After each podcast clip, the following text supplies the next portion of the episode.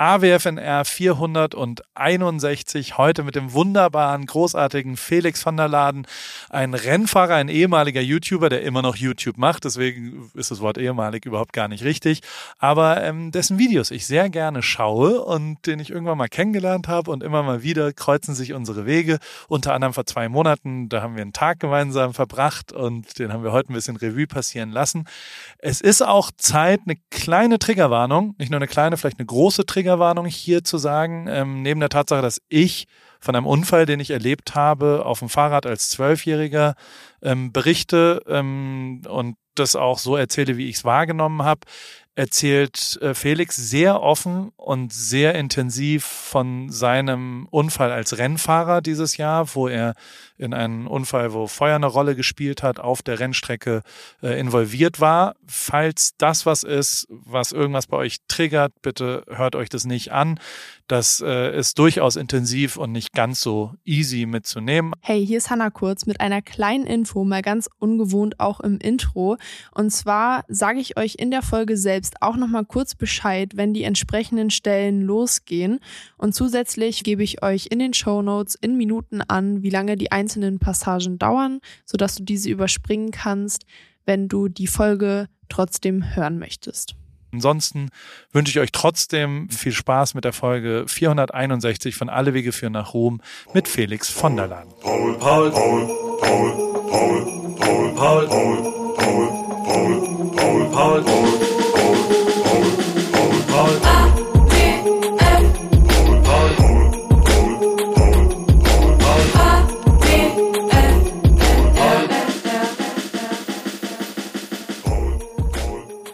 Hallo Felix. Hallo, na, alles gut?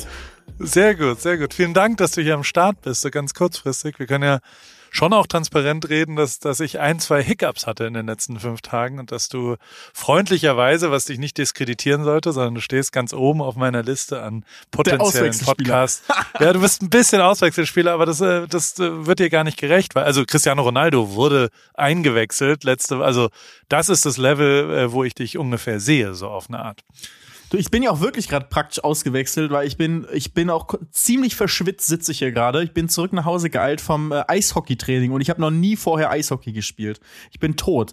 Dass ich überhaupt noch lebe und nicht nur was gebro nichts gebrochen habe, ist ein Wunder. Es war lustig. Also mein ähm, mein Rennteam ist irgendwie Partner vom, von den Kölner Haien, vom Eishockey-Team. Ich weiß nicht, was das äh, für einen Sinn macht, aber auf jeden Fall sind sie es und deswegen durften wir jetzt bei denen spielen. Und zwar nicht in der Arena, sondern beim ersten FC Köln im Stadion, weil da ist jetzt die Eisfläche aufgebaut im Winter. Was? Ja, ist voll geil, weil Wieso? es ist ja auch, äh, Fußball ist ja auch WM und so, ist ja keine Bundesliga und dann haben sie das da aufgebaut. So geil. sind, Im Stadion haben wir gespielt. Sind da auch die Spiele dann? Die Eishockeyspiele ja. oder was? Ja. Mega. Ich dachte, das passiert ja oft in Amerika, wo die diese, es gibt ja immer so ganz verrückte Eishockeyspiele und ein Baseballspiel auch immer, was an irgendeiner Grenze mitten in einem Feld stattfindet. Und, aber ich wusste nicht, dass es in Deutschland gibt, dass quasi wirklich, also Basketballfelder werden ja auch in Amerika bei den Final Four NCAA, ähm, wenn, wenn so March Madness heißt es, glaube ich, ähm, da bauen die ein Basketballfeld noch in ein Footballstadion, da sind da 140.000. Das kann man, glaube ich, gar nicht mehr sehen. Ähnlich ist ja auch beim Eishockey. Also hast du schon mal Eishockey live gesehen? Ja, also ich habe Eishockey gesehen, aber ich habe nie den Puck gesehen. Das ist Deswegen, als Zuschauer, der ist so schnell immer, es ist Wahnsinn das ist tatsächlich schwierig. Äh, äh, das, das, ich bin als, also in Mannheim, da wo ich aufgewachsen bin, in Heidelberg, in der Kurpfalzregion, da gab es den MERC. Mannheimer und äh, da war wirklich die Adler Mannheim, da, da ging es auf jeden Fall ab und äh, da habe ich oft mir das angeschaut, aber muss wirklich auch sagen, dass es äh, es war zu schnell. Also es ist kein Sport, wo ich sagen kann, dass ich wirklich echt verfolgen kann, wo das Spielgerät gerade ist. Und deswegen, das muss ja noch viel härter sein, wenn du im Fußballstadion weit entfernt bist. Weißt du denn, ob die Kölner Haie dann auch ein Heimspiel vor ausverkauftem Haus dort dann haben jetzt? Also als Kölner muss ich jetzt ja sagen, natürlich. Hier ist immer ja, ausverkauftes Haus. Auch bei, auch bei den Kölner Haien. Aber ich, also ich, muss, ich, sonst spielen wir vielleicht über vor so 10.000 Zuschauern, wenn es dann ausverkauft ist, ne, bei so richtig geilen Matches so. Nee, also, nee, nee. Du musst Langsess Arena sind, Stadion kriegst du halt nicht so leicht voll, würde ich mal behaupten. Aber Langsess Arena sind 20.000. Oder? Langsess ist 20? Echt? Wenn, wenn Eishockeyfeld drin ist, ja stimmt vielleicht. Aber das ist halt nicht das Infield wie bei Konzerten. Ja, äh, Fassungsvermögen. Ich äh, äh, google mal kurz und dann kannst du äh, vielleicht was Bist dazu auch so ein sagen. Googler. Ich muss immer alles Ja. googeln. Alles, egal was 18.000. ist. Ich nerv auch alle Leute immer damit. Weil sagen mir Leute, nee, ich will ja darüber reden, dass wir irgendwie, weil es irgendwie spannend ist, über irgendeinen Fakt zu reden. Ich google immer direkt. Direkt die Lösung, richtig langweilig.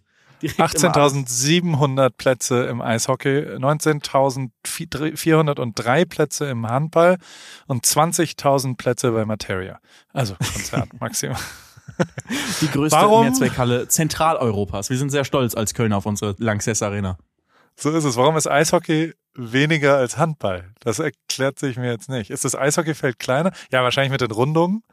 Vielleicht muss es auch höher bauen, weil da noch das Eis reinkommt. Du musst auf jeden Deswegen- Fall musst du auch so ein bisschen Abstand einbauen, damit nicht, wenn die Prügeleien losgeht, dass da keine Zuschauer zu Schaden kommen. Aber das habe ich auch Okay. gemerkt. Als erstmal als Eishockey, du komm, äh, Eishockeyspieler kommst du halt in der Kabine brauchst du eine halbe Stunde, also ich auf jeden Fall, eine halbe Stunde, um alles anzuziehen. Du hast so viel Schutzkleidung an und danach fühlst du dich wie so ein Teletubby und du kannst alles machen, nichts tut weh. Also wir haben erstmal, das war so ein Anfängertraining, haben wir erstmal gelernt, ähm, so lasst euch mal fallen, so tut nicht weh. Und dann haben wir uns wirklich, als wir gemerkt haben, okay, du kannst echt hinfliegen und nichts tut weh, dass wir einfach nur noch uns alle gegenseitig umgetackelt haben die ganze Zeit. Kannst du Es denn macht Eis echt laufen? Spaß. Also, Ich kann nicht Eis laufen, nicht richtig, so ein ganz, also ich kann mich fortbewegen, sagen wir so. okay. Also ich habe jetzt auch mal gegoogelt parallel, ich kann es dir jetzt erklären. Am 3.12. fand nämlich das DEL Winter Game im Rhein-Energiestadion statt. Das war gegen Adler Mannheim. Und äh, da wird dann auch, ah, es gibt noch, wer- dann gibt's öffentliches Eislaufen jeden Tag bis, na, na, 17., 18., 30., 6. kann anscheinend jeder da noch Eis laufen. Und grundlegend äh, wird aber der Innenraum, also zwischen Stadion, Tribüne und Eisfeld, äh, nicht Jan Eisfeld, sondern dem Spiele Eisfeld, sind so Feuerkanonen. Da, da wird quasi Pyro aufgebaut, damit man schöne, ähm, ja, also es, es ist quasi ein, ein, ein Zwischenraum. Der, du hast es ja heute gesehen. Da sind dann keine Leute mehr, ne? Da ist quasi Ja, das, Feld, Freiraum, das sieht ne? richtig verloren aus. Das ist das Ja. riesige Fußballfeld und in der Mitte ist dann so gefühlt so im, im, im Anschlusskreis ist dann das kleine, das kleine Eishockeyfeld. Okay, und dann hast du aber mit begrenzten Eislauffähigkeiten, weil ich glaube, also wenn man Eishockey spielt als Amateur, dann muss man vor allem saugut Eislaufen können. Und ich glaube, das können ja wenige Menschen auf der Welt, oder? Also so ist ja jetzt kein Ja. Skill, was man irgendwie richtig lernt. Als, Ich glaube, es kommt mal als darauf an, wenn du so neben einer, Eis, äh, neben einer Eishalle aufwächst oder neben so einem See, der immer zufriert. Ja. Dann, dann Oder- lernst du es halt als Kind. Und wenn du es halt nicht lernst, dann kannst du es halt gar nicht. Dann bist du wirklich so auf der, auf der falschen Oberfläche. Wenn du so, weißt du, wie so ein Hund du dann aus einem Hund, der zum ersten Mal auf, ein, Ei- äh, auf Eis läuft und deine Beine fliegen einfach nur weg. Und bist du Ja, auch so ja. richtig umgetackelt worden jetzt gerade ein, zwei Mal? Ja, also wer, ja, von wer? Ja. Aber nicht von, von einem meinem Spieler, weil Teamkollegen das überlebst du da nicht, ja. Also einer Nee. aus deiner Mannschaft, der hat Ja. gedacht, jetzt machen wir den langen Lulatsch mal. Du stehst einfach nur, denkst dir nichts Böses. So beim Training spielst du ein bisschen mit jemand anderem hinher, so denkst du Ja. gerade, ah ja, so langsam kriege ich Und rommst von der Seite. Hinten, ja, ne, von hinten einfach nur geradeaus, weißt du, mit, mit Bauch gegen Rücken, bam, einfach mal gegen Alter. tackeln und du fliegst voll auf die Fresse und die andere Person auf dich rauf. Aber es, es tut halt einfach wirklich nicht weh. Ich habe nicht mal einen blauen Fleck und wir haben uns echt die ganze Zeit umgetackelt. Und hast du dann auch die Handschuhe so ausgezogen und hast angefangen, dich zu prügeln. Den Moment verstehe ich, dass es völlig okay ist, dass man dann die Handschuhe an, auszieht und sich erstmal amtlich prügelt. Das ist für mich nicht ganz nachvollziehbar, aber es ja, gehört ja zur Kultur des Eishockeyspiels dazu. Richtig? Ja, also jetzt verstehe ich, ich habe immer nicht so richtig Eishockey verstanden und vor allem nicht, warum sich immer geprügelt wurde, aber jetzt verstehe ich das, weil du fühlst dich halt so unbesiegbar und auch du fühlst dich so, als ob du wie in einem Spiel im God-Mode unterwegs bist, unterwegs bist. Dir kann gar nichts passieren und deswegen denkst du auch, ne, du, bist, äh, du spürst keinen Schmerz, das kannst du dich mal so richtig prügeln. Oh Gott, mega geil. Okay, und dann haben, aber ihr hattet auch echte Eishockeyspieler vom den äh, Kölner Haien, waren auch vor Ort und haben ich glaube, die Spieler waren nicht da, okay. aber Trainer. Und, und die haben euch dann so ein bisschen grundlegendes, wie so ein Showtraining. Ja. Ja, es ist schon krass, dass die euch aufs Eis lassen. Es wäre ja wie wenn du, äh, wenn jemand bei dir im Team mal vorbeikommen könnte und dann ein, zwei Runden in einem Rennauto äh, um Selber Nürburgring fahren, ja. mitfahren. Ja, dürfen wir einmal selber fahren. Glaubst du, Ja. dass, also, es wäre geil, wenn die Formel 1 das anbieten würde, oder? Dass Leute, dass zahlende Gäste was, was würde das wohl kosten? Da würden einfach die meisten Zuschauer, wenn bei der Session dabei einfach, einfach immer irgendwas passiert, Leute abfliegen. Also ich meine, an sich haben wir ja schon jede Menge Paydriver in der, in der Formel 1 gehabt. Also ist ja eigentlich dann genau das Gleiche. Früher noch mehr als heute, dass wirklich so Leute, die gar nicht fahren konnten, einfach nur viel Geld bezahlt haben und dann den ganzen Ablauf da gestört haben. Oh, oh Gott, ja. Gut, aber also vielen Dank, dass du können? So, ja. ein, so ein, bist Nein. du mal Rennwagen gefahren, irgendwas? Äh, nie. Also tatsächlich nie. Ich fahre auch gern. Also es ist jetzt zum ersten Mal so, seit dieser Porsche 911 vor der Tür steht, ähm, bin ich zum ersten Mal äh, gerne am Fahren. Und der hat so einen Knopf, der ist es dann 20 Sekunden Super Power Mode oder irgend sowas. Und dann gebe ich schon mal Gas und kann vor allem meinen fünfjährigen Sohn damit beeindrucken. Der sagt, das ist Super Fast Race Car. Und dann, äh, der, der freut sich, weil es ein bisschen wie Achterbahnfahren ist. Aber ich ähm, bin sonst nie selbst irgendwas äh, schnell gefahren und bin auch wirklich der lahmste Autofahrer, äh, den es auf der Welt gibt. Für mich gibt es keinen Sinn dahinter, zehn Minuten schneller anzukommen, dafür aber sein Leben zu riskieren. Dafür habe ich zu viel Unfälle gebaut. In den nächsten Minuten berichtet Paul von einem eigenen Unfall auf der Autobahn. Wenn du dir aus Gründen diese Passage nicht anhören möchtest, dann findest du jetzt in den Shownotes auch die genaue Minutenangabe, damit du weißt, wie weit du vorspulen musst. Ich habe mit 21 habe ich ein Auto wirklich total Schaden zerlegt bei 180 auf der Autobahn, ähm, wo mich einer ein bisschen angeditscht hat und ich so drei, vier Mal mich gedreht habe und rechts zwischen zwei Lastern durch äh, in die Leitplanke reingeschallert bin und das Auto nur noch halb so breit war. Das hat mich sehr geprägt, äh, nicht mehr schnell Auto zu fahren und sehr defensiv Auto zu fahren. Und ähm, deswegen wäre es jetzt, also ich hätte wenn ich so drüber nachdenke, ein bisschen, äh, wie gesagt, das, also der Porsche, das ist schon geil, ne? Also mit einem 911er Cabrio hier im Sonnenuntergang in Kalifornien. Das ist, also äh, da habe ich jetzt schon zwei, dreimal, bin ich mit meiner Frau nach Palm Springs gefahren zum Abendessen. Also da habe ich tatsächlich jetzt schon Ziele gewählt, um Auto zu fahren dorthin. Und ja. das ist neu in meinem Leben. Das habe ich nie davor gemacht.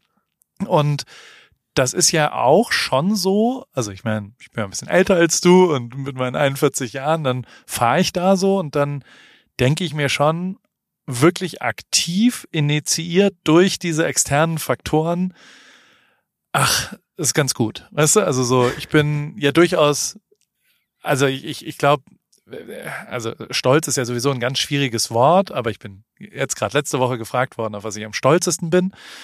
Ähm, und da ist sofort am stolzesten bin ich auf meine 17-jährige Ehe und auf meine Familie und, und also auch wenn ich damit nicht so viel zu tun habe, aber auf, dass wir gemeinsam hier in Amerika leben können. Und du kennst ja auch das Haus und, und hast auch schon mal eine Woche ähm, äh, hier gelebt und, und weißt, dass es ja durchaus äh, ein hoher Lebensstandard ist. Und das merke ich in so Momenten, wenn ich da so im Sonnenuntergang bin im Cabrio und der Sonne, dann denke ich schon, ach, dann nehme ich die Hand von meiner Frau und sage, das ist, ist echt ganz gut. Was, also es ist echt äh, schön. Es ist, ist gut, was, was da so passiert. Und, und das ist, glaube ich, äh, was, was viele Leute ja mit Autofahren verbinden, würde ich sagen.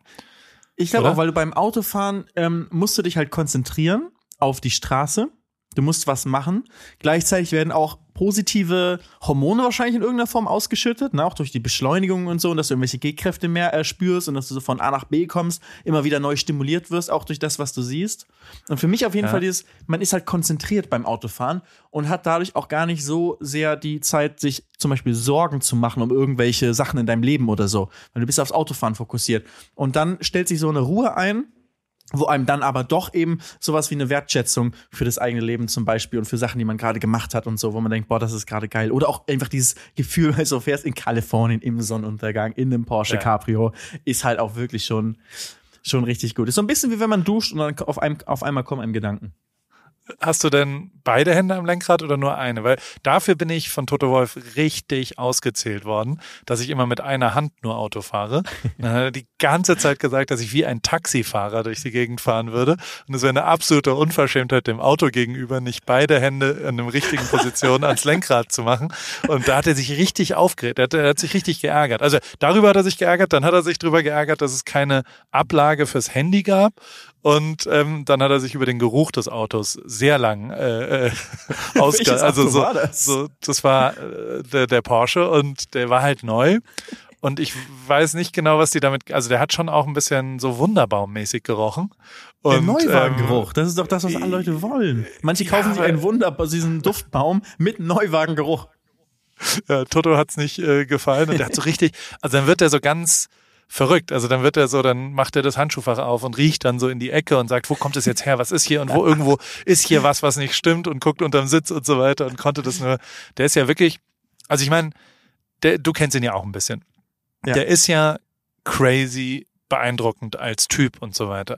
Und ich finde vor allem die Tatsache, dass er, also ich mache relativ schnell ähm, bei Dingen, die ich so erlebe, mache ich dann äh, äh, zu und sage mir, okay, da habe ich jetzt keinen Einfluss mehr drauf, wann ein Flugzeug fliegt oder nicht. Also zum Beispiel ist bei mir eine Verspätung von der Deutschen Bahn ist mir total egal, weil ich zutiefst denke, dass, also ich kann ja nichts dran verändern und ich kann auch nicht über die Ursache irgendwie irgendwas analysieren. Weißt du, also ich bin hier nur Konsument und ich bin halt passiv und jetzt ist halt aktiv irgendwas schiefgegangen und jetzt kommt es halt später. mit der Bahn auf dem Weg zum Flughafen bist, irgendwie langer Voll. Flug, wichtiger Flug und du weißt, wenn die Bahn jetzt hier gerade nicht pünktlich ist, dann habe ich Probleme und verpasst den vielleicht. Dann selbst dann bleibst du ruhig?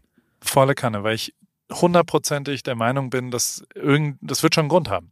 Also ich vertraue zu hundertprozent der Einschätzung, dass das die im Moment beste verfügbare Lösung ist und wir halt in der Situation sind, dass ich jetzt in diesem Zug sitze und ich vor allem nichts daran verändern kann. Also sowohl eine Kommunikation darüber und also ich saß letztens sehr lange in einem Flugzeug nach Amerika und äh, das ist dann nochmal, es wurde nochmal geparkt.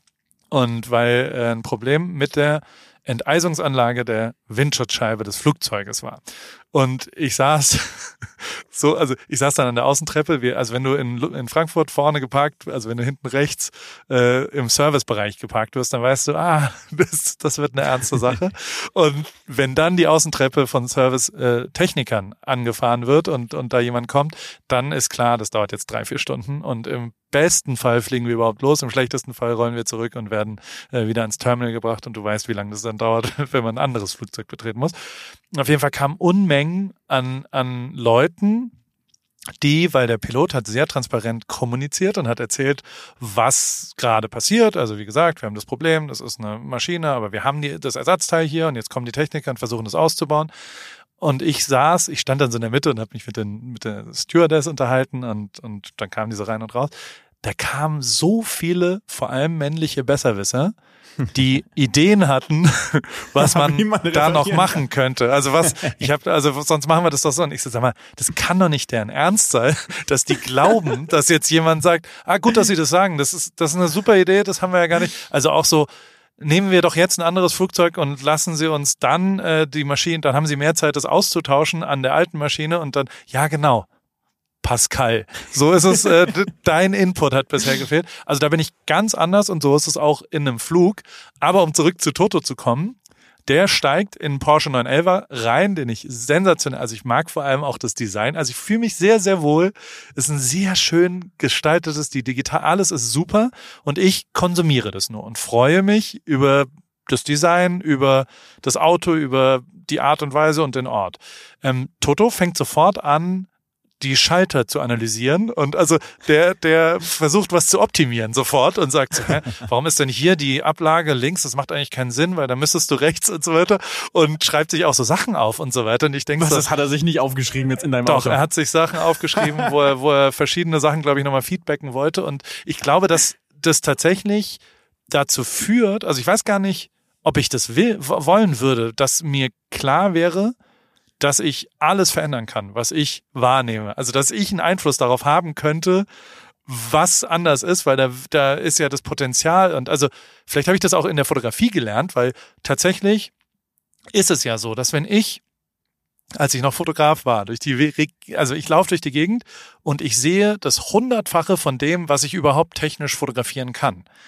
Also ich, ich verpasse mhm. ja. Für mich war, war alles immer eigentlich ein Gefühl des Verpassens, weil ich ja links was sehe, was ich rechts, wenn ich nach rechts und rechts was sehe, wenn, also so ich, ich nehme viel, viel mehr wahr als das, was ich festhalten kann. Das ist eh nur ein Bruchteil davon. Vielleicht war ich deswegen sehr, sehr früh, habe ich einen Frieden damit gefunden, dass alles Potenzielle, was dann so draußen passiert und was, was noch sein könnte, total egal ist für mich. Also so gar nicht, also so, ich, ich ärgere mich nicht über verpasste Chancen und ich ärgere mich nicht, das hätte da auch noch machen können oder es hätte so sein können, dass der Zug äh, pünktlich gekommen wäre, sondern ich bin dann tatsächlich relativ analytisch und sage, okay, wie komme ich jetzt aus der Situation raus? Wie kann ich umbuchen? Wo kann ich auf eine andere? Also ich bin sehr lösungsorientiert in so Konflikten und kriege das eigentlich auch echt ganz gut hin, so eine gewisse, also ich, ich, ich bin dann auch relativ ruhig und relativ klar und, und mache vor allem halt Ansagen, auch, auch wenn Unfälle sind. So, und hier bin ich jetzt, denn hier der kleine Hinweis, dass Paul in den nächsten Minuten über einen Unfall spricht, bei dem er als Ersthelfer gehandelt hat. In den Shownotes kannst du jetzt auch nachlesen, wie lange Paul insgesamt darüber spricht, damit du die Stelle skippen kannst, falls du möchtest. So hier am Pacific Coast Highway sind ja regelmäßig gestern schon wieder riesenkrasse Unfälle. Und mhm. dann, ich bin jetzt in diesem Jahr dreimal zu wirklich, also alter Schwede, das waren wirklich ernstzunehmende Unfälle, wo ich als erster hinkomme. Und da funktioniere ich sehr gut. Also so, da sage ich sofort, da kommt jemand zweites, sagt, you call 911 und dann versuche ich was zu sichern und mit ruhiger Stimme auf, in dem einen ist ein Hund äh, umgekommen und die Frau, äh, die gefahren ist, äh, ist sehr panisch geworden sofort und ich habe sie beruhigt und also ich glaube, das ist was, was ich gar nicht so schlecht kann.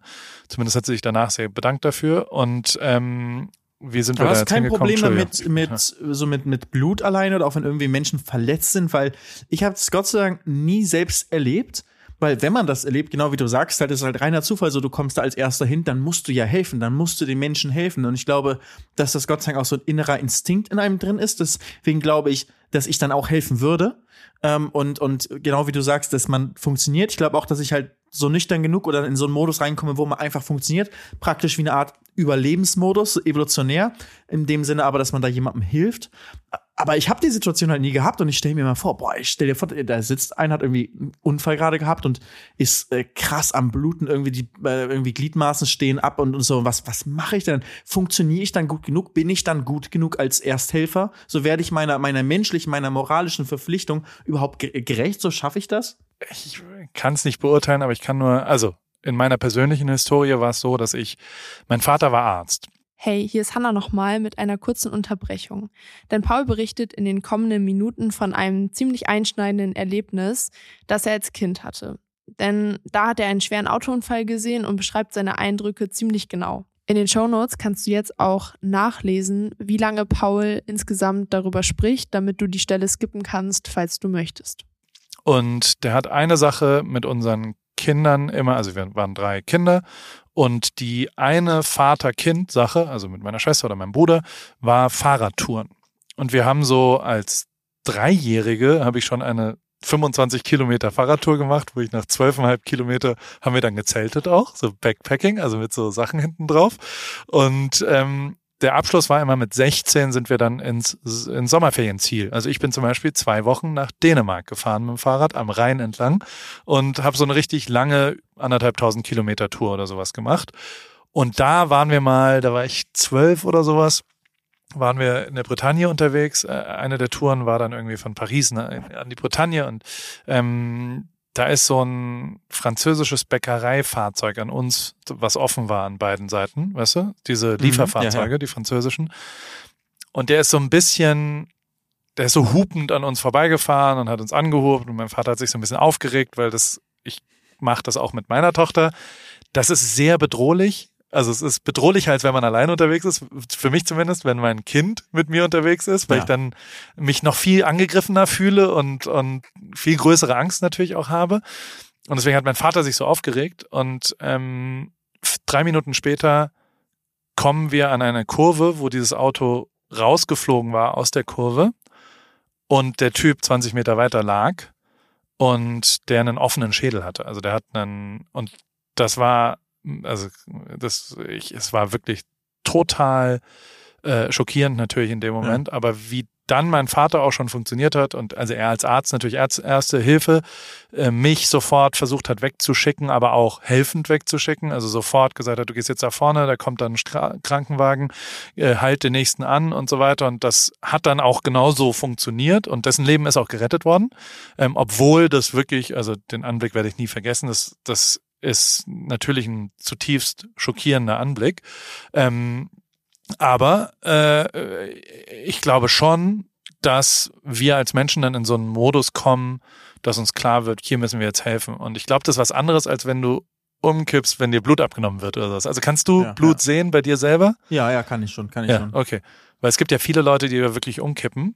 Und ähm, ich glaube trotzdem, dass die dann auch eine gute erste Hilfe. Also ich meine, ich weiß ja nicht, aber der, du hast natürlich auch eine, ähm, du wirst ja als, also du fährst ja Rennen, richtig Ja. aktiv als Rennfahrer. Da habt ihr ja auch, ich weiß nicht, ob es bei euch auch so ist, aber in der Formel 1 war das immer so, da gibt's ja diese Rettungssituation. Das wird ja geprobt, wie schnell quasi aus einem Auto evakuiert werden kann, ähm, wenn es eine Verletzung gibt. Also mit diesem Tuch und an den Riemen und an den unterschiedlichen Punkten. Ähm, wie ist das auch schon mal mit dir geprobt worden? Ja, ja. Aber es ist so, da muss man halt selber nichts richtig machen. Das ist einfach nur, man wird halt dann wirklich so, als ob du halt so eine Verletzung hast, zum Beispiel am, ähm, am Nacken und ähm, äh, dass du halt da, dass dein ganzes, ganzer Nacken halt stabilisiert ist. Und dann wirst du einfach da raus, rausgehoben. Und da kriegst du so ein, äh, wie heißt das, so ein Kranz um? Ich weiß, wie wie das heißt, was man da bekommt. Um den Hals sozusagen, eine Halskrause. Ja, genau. Das, Ja. Genau, so eine Art Halskrause und so, dass man komplett stabilisiert ist und dann wird man da komplett rausgehoben. Weil das ist ja das Schlimmste beim Rennfahren eigentlich, dass das pass, äh, was, was passieren kann, weil du bist ja extrem eng angeschnallt in diesem Auto und um dich herum ist so viel Auto und dann noch Käfig, dass wenn was bis zu dir rankommt praktisch, dann ist eh schon alles zu spät. Das heißt eigentlich, so, du verletzt dich halt ähm, bei Rennen, die du fährst, gibt es wenig Verletzungen. Wenn du dich verletzt, ist es meistens direkt sehr ernst. Aber es ist jetzt nicht so, dass du dir irgendwas aufschürfst oder so. Sowas passiert halt nicht. Werbung. Sag mal, hast du dich schon mal gefragt, wieso Lebensmittel in winzige Packungsgrößen abgefüllt werden oder warum dich ein Labyrinth aus Handelsstufen vom Ursprung deiner Alltagshelfer trennt oder weshalb gute Qualität und faire Preise scheinbar unvereinbar sind? Hallo Paul. Tatsächlich ja. Gerade bei so meinem Frühstück, bei meinen Frühstücksprodukten sind das äh, Themen, die irgendwie oft aufkommen. Ich habe so tolle Vorratsgläser für meine Müsli-Bar zu Hause. Da muss ich aber zum Beispiel immer drei Packungen äh, kaufen, damit so ein Glas voll ist. Dann habe ich genau das Richtige für dich. Das fragt sich unser heutiger Werbepartner Coro nämlich auch alles und denkt deshalb den Handel neu. Bei Coro gibt's leckere und haltbare Lebensmittel in effizienten Großpackungen, dadurch weniger Verpackungsmüll durch diese Großpackung und dein Vorratsglas kann immer in einem gefüllt werden. Meine absoluten Lieblingsprodukte sind natürlich das Pistazienmus, nicht mehr wegzudenken aus der Rib Kitchen und jeden Morgen dort auch. Und in letzter Zeit habe ich die Bertha Proteinbar Brownie sehr viel ähm, zu mir genommen, vor allem High Protein, ein bisschen Gain und so weiter. Dann gibt's auch gefriergetrocknete Himbeeren für den Snack für zwischendurch in dunkler Schokolade, sehr, sehr schön. Und ich bin vor allem Fan von Coro, weil die stehen für Transparenz, für Neugier, für Kreativität, für Mut und über 1100 Produkte gibt's dort im Sortiment. Ein guter Mix aus konventionellen und biologischen Produkten und immer nur das Leckerste vom Leckeren. Und ich habe noch einen Code mit dem Code PAUL, P-A-U-L, in Großbuchstaben. P-A-U-L spart ihr 5% auf das gesamte Koro-Sortiment auf korodrogerie.de und ich packe dir das nochmal in die Shownotes unten rein und wünsche dir viel Spaß beim Shoppen bei Koro. Ich habe gerade schon mal gestöbert äh, und in meinem Warenkorb liegen schon die gefriergetrockneten Erdbeerscheiben und der gepuffte Biodinkel. Kann ich kaum erwarten, äh, jetzt bei Koro zu shoppen und meine Müsli-Bar zu füllen. Mega gut. Danke, Paul. Oh ja, genau, die Erdbeerscheiben liebe ich auch. Also, guten Hunger und gern geschehen. Das war's mit Werbung. Aber wie bist du jemals Beifahrer mitgefahren? Also, weil ich ähm, hatte das Glück oder das Pech, dass ich ja, ähm, das wurde sehr schnell erkannt, dass ich halt irgendwann mal mit irgendwem mitgefahren bin. Ich glaube mit Nico oder sowas. Und dann kam dabei raus, dass ich wirklich der schlechteste Beifahrer für Renntaxi-Runden bin, den man sich vorstellen kann, weil ich wie, also ich kreische wie ein Ferkel und ich habe wirklich blanke Angst und mir wird, ich glaube auch wirklich, dass mein Gehirn zu klein ist für den großen Kopf, weil mir Und sofort drin rumbounce? Also ja, das, das schlägt an die Rückwand und, und dadurch werde ich total, mir wird total schwindelig. Also ich verliere äh, die, die, also ich, ich, das ist der einzige wirklich, ich kann auch überhaupt nicht Achterbahn fahren. Ist ganz, ganz, ganz schlimm für mich. Und ähm, dementsprechend bin ich da natürlich und also zum Beispiel bin ich jetzt dieses Jahr mit Louis auch äh, äh, mal gefahren und der hat, also der konnte nicht verstehen und dabei sind wir schon drei, vier Mal genauso gefahren und er war immer, danach ist er immer der Meinung, das kann nicht echt sein, was du hier machst, lieber Paul. Das ist doch, das, das du übertreibst doch und ich übertreibe nicht. Also es ist wirklich das Allerschlimmste und vor allem, deswegen habe ich das gerade, also weil, weil, was du gerade gesagt hast, du bist ja nicht gewohnt, in so mit einem Helm so doll angeschnallt, in so ganz, es ist ja viel, viel härter als normales ja. Autofahren. Und dann auch noch Beifahrer zu sein, ist für mich der blanke Horror, weil ich nicht kontrollieren kann, also ich bin dem passiv ausgesetzt, was da passiert. Bist du jemals Beifahrer irgendwo mitgefahren und hast, fühlst du das dann auch oder hast du, weil, also so Timing wie spätes Bremsen oder dann so ein bisschen quer und natürlich verarschen die einen ja auch und sagen, oh, oh, oh, the car is not in control. Oh, oh. Und, und dann denkst du so, ja gut, dann flippen wir jetzt gleich und die Bilder habe ich ja, also ich meine, du hast, da will ich jetzt auch gleich mal drüber reden, du hast ja, du, du hast ja einen Feuerunfall, der richtig ernst war dieses Jahr gehabt, oder? Also ich habe das nur ja. auf Videomaterial gesehen. Ähm, das will ich auch wissen, wie sich das anfühlt. Aber erstmal, bist du mal irgendwo mitgefahren? Also warst du mal Mitfahrer in wirklichen Rennsituationen und wie fühlt sich das dann für dich als Rennfahrer an? Ja, bin ich schon richtig mit, bei, bei anderen Rennfahrern mitgefahren. Gerade am Anfang äh, bei In Instruktoren praktisch immer zu, zu sehen, überhaupt zu lernen von denen, äh, wie das funktioniert. Auch bevor ich überhaupt selber Rennen gefahren bin, habe ich schon halt solche Taxifahrten einfach auch Spaß gemacht. Und jetzt neulich war, war für mich das krasseste, weil ich in einem Rallye-Auto, und zwar im Rallye-Dakar-Auto, oh bin ich mit Matthias Ekström durch die oh Wüste oh in Marokko mit so einem richtigen Prototyp halt, ne? Audi Elektroantrieb und halt dann ging es da so durch die Wüste und dann springst du und dann geht's hoch runter und mir ist so übel geworden. Also das habe ich auf einer Rennstrecke nie gehabt. Aber da wirst du halt so durchgeschüttelt und alles dreht sich und du siehst den Horizont nicht mehr, weil das Auto guckt nur nach oben und dann wieder nur nach unten. Das war schon, also das kann ich auch gar nicht. Und auch der ähm, Matthias hat mir gesagt, dass er als Beifahrer wird ihm auch sofort schlecht. So das Kälte hält er auch einfach nicht aus. Aber als Fahrer ist was ganz anderes, weil du es halt unter Kontrolle hast und halt ja. du lenkst und dann macht das Auto das, was du machst und du bremst und halt auch richtig, du stemmst dich ja praktisch in die Bremse rein und da, dadurch fühlt sich auch so ein Bremsvorgang ganz anders an. Also dasselbe Fahren, was ich selber als Fahrer mache, würde mir wahrscheinlich schlecht von werden als Beifahrer. Aber als Fahrer gar kein Problem. Krass. Wie war der Feuerunfall?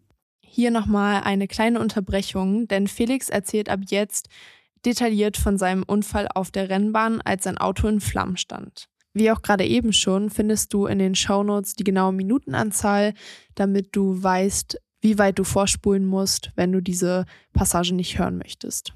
Also erklär nochmal, was überhaupt da passiert ist. Also es war beim äh, 24-Stunden-Rennen auf der Nürburgring Nordschleife. Da habe ich dieses Jahr zum, zum zweiten Mal dran teilgenommen mit einem KTM Crossbow GTX. Und äh, ja, da ist einfach, ist halt praktisch auch eine Art Prototyp. Also es gibt mittlerweile auch eine Straßenversion davon, aber es sehr, sieht nicht aus wie ein normales Auto. Und ähm, vor so einem 24-Stunden-Rennen, das ist halt Test für Mensch und Maschine im wahrsten Sinne des Wortes, weil halt 24 Stunden unter Extrembelastung dieses Auto gefahren wird. Also mit drei bis vier Fahrern. Aber das Auto läuft halt durch bis auf die Boxenstops. Und, Fahren die ähm, alle gleich eigentlich? Also wird das fair oder? Äh, es gibt verschiedene Arten von, von diesen Rennen. Also bei den meisten Langstreckenrennen gibt es verschiedene Klassen. Bei uns auch auf dem und auf dem Nürburgring ist eigentlich bekannt dafür, dass es so eine ähm, ist das eigentlich einzigartig in der Welt. So, so ein Rennen gibt's nicht woanders, weil die Strecke ist halt über 25 Kilometer lang, die Nürburgring Nordschleife. Und da ist halt Platz für viele Autos. Das heißt, da fahren 150 oder bis zu 200 Autos sind früher auch gefahren, fahren gleichzeitig in den unterschiedlichsten Klassen. Das heißt, die, die beste Klasse, die Top-Klasse sind die GT3-Autos mit Werksfahrern, mit, mit Profis. Und da schicken alle die großen Hersteller, auch Porsche und Audi, schicken okay. da auch ihre besten Fahrer, die sie extra für bezahlen, hin, weil es halt viel Prestige bringt, wenn du da gewinnst. Aber die fahren halt gleichzeitig auf der Strecke mit dem Vater-Sohn-Schrauber-Duo in ihrem alten Golf 3. Kein Witz. Oder im Dacia Logan. Alter. Alter. Okay. Und da wird sich halt gegeben. Ne? Also das ist so, die, die fahren halt, der Dacia Logan fährt auch, aber auf letzter Kante. Weißt du, der fährt ja. mit allem, was er kann, fährt er da in der Kurve und kurz vorm Abfliegen und, und dann schießt der GT3 dran vorbei. Und das ist halt, macht auch das, das Rennen aus, weil du bist halt die ganze Zeit dabei, eigentlich sozusagen nur den langsamen Autos auszuweichen und noch in deiner eigenen Klasse zu bestehen. Und wir sind in der GTX, ähm, sind wir da, mit dem GTX sind wir fast genauso schnell wie die GT3s gewesen. Und äh, sozusagen mit die, die zweitschnellste Klasse praktisch. Das heißt, wir sind viel auch an anderen vorbeigeflogen. Und ja, eben Höchstbelastung vom Auto. So, das heißt, das Auto äh, wird ähm, bist, du bist ja in einem Rennwagen dann schon mal so. Nee, Rennwagen bist du nicht gefahren, hast du gesagt, aber du bist in einem schnellen Auto mal mitgefahren bei Louis und so. Oder was ein Ich Rennwagen? bin mitgefahren, aber ich bin, das, doch, das waren schon, das waren amtliche Rennwagen, ja. Also, Dann weißt Na, du auch, dass es so. so also das ist so halt, das alles vibriert. Hast du das gespürt, dass alles ja, vibriert so? Horror. Horror. Eben, das finde ich auch Warum immer krass. ist das so? weil es halt nicht irgendwie gedämpft ist, ne? In einem Ja. normalen Straßenauto willst du halt Komfort haben, aber so ein Auto, da sind ja ganz viele bewegliche Teile drin. Alles bewegt sich. Ich meine, im Endeffekt, wenn du so früher jetzt mal zurückdenkst an so Lokomotiven, so Dampflokomotiven, wo du auch außen Ja. richtig gesehen hast, wie so ein Ding sich richtig bewegt und so. Ein, ein Automotor funktioniert natürlich ein bisschen anders, aber an sich sind auch, ist es ja ein Verbrennermotor, ne? Also das heißt, da wird sozusagen wie eine kleine Explosion die ganze Zeit erzeugt, indem da eben das, das ähm, Benzin mit, mit Sauerstoff in Berührung kommt und äh, komplizierter Prozess, dann explodiert das ganze Ding und diese Energie wird genutzt und umgewandelt in ähm, über verschiedene Wellen, dass das dann bei den Rädern ankommt. So und da sag ich mal, in diesen ganzen Prozess und wie auch vor allem das Benzin eingespritzt wird aus dem Tank in genau dem richtigen Maße, genau dem richtigen Verhältnis zur Luft und so weiter, ähm, ka- kann alles sehr kompliziert sein. Und unser Motor war praktisch brandneu vor dem Rennen. Wird davor einmal ähm, alles, alles neu gemacht, damit es eben das Rennen auch übersteht. Danach wird es auch general überholt, also praktisch wieder neuer Motor danach. Und bei diesem neuen Motor war irgendwo von Motorenbauer ist irgendwo ein Fehler passiert und praktisch eine Art ähm, Schelle. Also ich muss jetzt so ein bisschen ungenau erklären, ja, aber Ja, ja. Äh, ich sag mal, auch das, was passiert ist, halt alles auch sehr verbrannt. Das heißt, es ist jetzt alles nicht mehr da. Aber ähm, so Waschmaschine, ja, da Ja. hast du auch so, ne, geht so wie das Wasser da da reinfließt und dann hast du eine Schelle, um das alles festzumachen. Ja. Und kannst dir vorstellen, dass wenn du da eine falsche Schelle benutzt oder die nicht richtig festmachst, dass wenn die Waschmaschine dann Wasser zieht und äh, dann vibriert die ja auch die Waschmaschine, ne? Unser Motor vibriert auch. Und nach vielen Stunden Extrembelastung ist dann diese Schelle locker geworden, abgegangen. Fumm. Und auf einmal ist dieser Schlauch führt nicht mehr mit dem Wasser oder Benzin im Auto halt, nicht mehr vom Tank in den Motor, sondern einfach in den Motorraum ist auf einmal offen und der ganze feine Benzinnebel wird reingesprüht in den Motorraum, der extrem heiß ist, entzündet sich sofort und das ganze Auto steht bei 250 km/h in Flammen. Also Und das hast du gemerkt. Also du, was, was hast du zuerst gemerkt? Also, ich habe das- gemerkt, dass meine abgekriegt? Leistung weg ist. Das war eigentlich das Erste, weißt du? Du Okay. fährst und dann denkst du, "Hä? was ist los? Und denkst schon so, Okay. scheiße, scheiße, kein Problem, bitte nicht. Und ähm, dann habe ich in meine ähm, Rückfahrkamera ähm, geguckt. Also ich sage immer Rückfahrkamera, man fährt aber eigentlich nicht rückwärts. Ist halt die Kamera, um Ja. nach hinten Ja, zu gucken, klar. wenn du halt im Duell Ja. bist, ähm, was ist, weil du hast keinen Rückspiegel. Ja, und sehe nur Flammen. Und sehe nur Flammen in, in, im Rückspiegel, also im, in der Rückfahrkamera. Bei 250 km/h. Und Bei weißt, 250 km/h, ja. Am äh, auf Schwedenkreuz ist der Streckenabschnitt für alle, die Nordschleife kennen. Das ist ein sehr schneller Linksknick.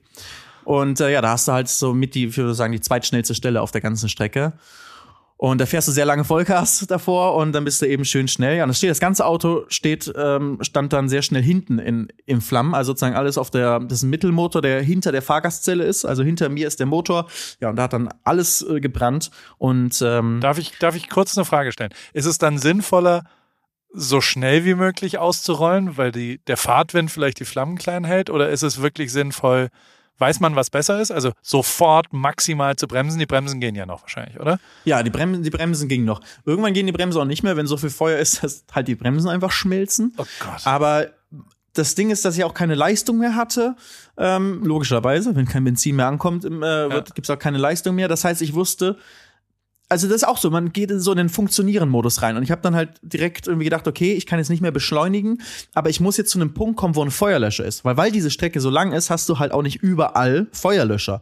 Ähm, sind schon viele verteilt Oh. drumrum und das ist immer so, siehst du halt von außen ist so gekennzeichnet. Ähm, und dann habe ich halt so geguckt direkt, wo ist irgendwie dieser nächste Punkt und das war dann so die nächste Rechtskurve.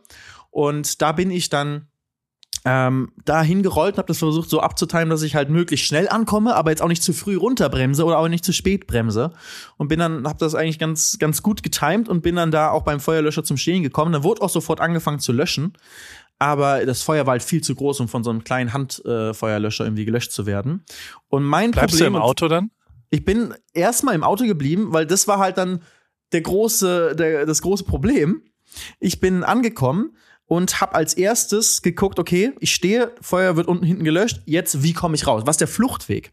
Wie komme ich raus? Und ähm, bei dem Auto von mir, da hast du keine Tür, sondern so eine Kanzel, wie so ein, wie so ein Jet von so, Ja. einem, so einem Kampfjet. Und dann musst du die ganze Kanzel nach oben aufdrücken.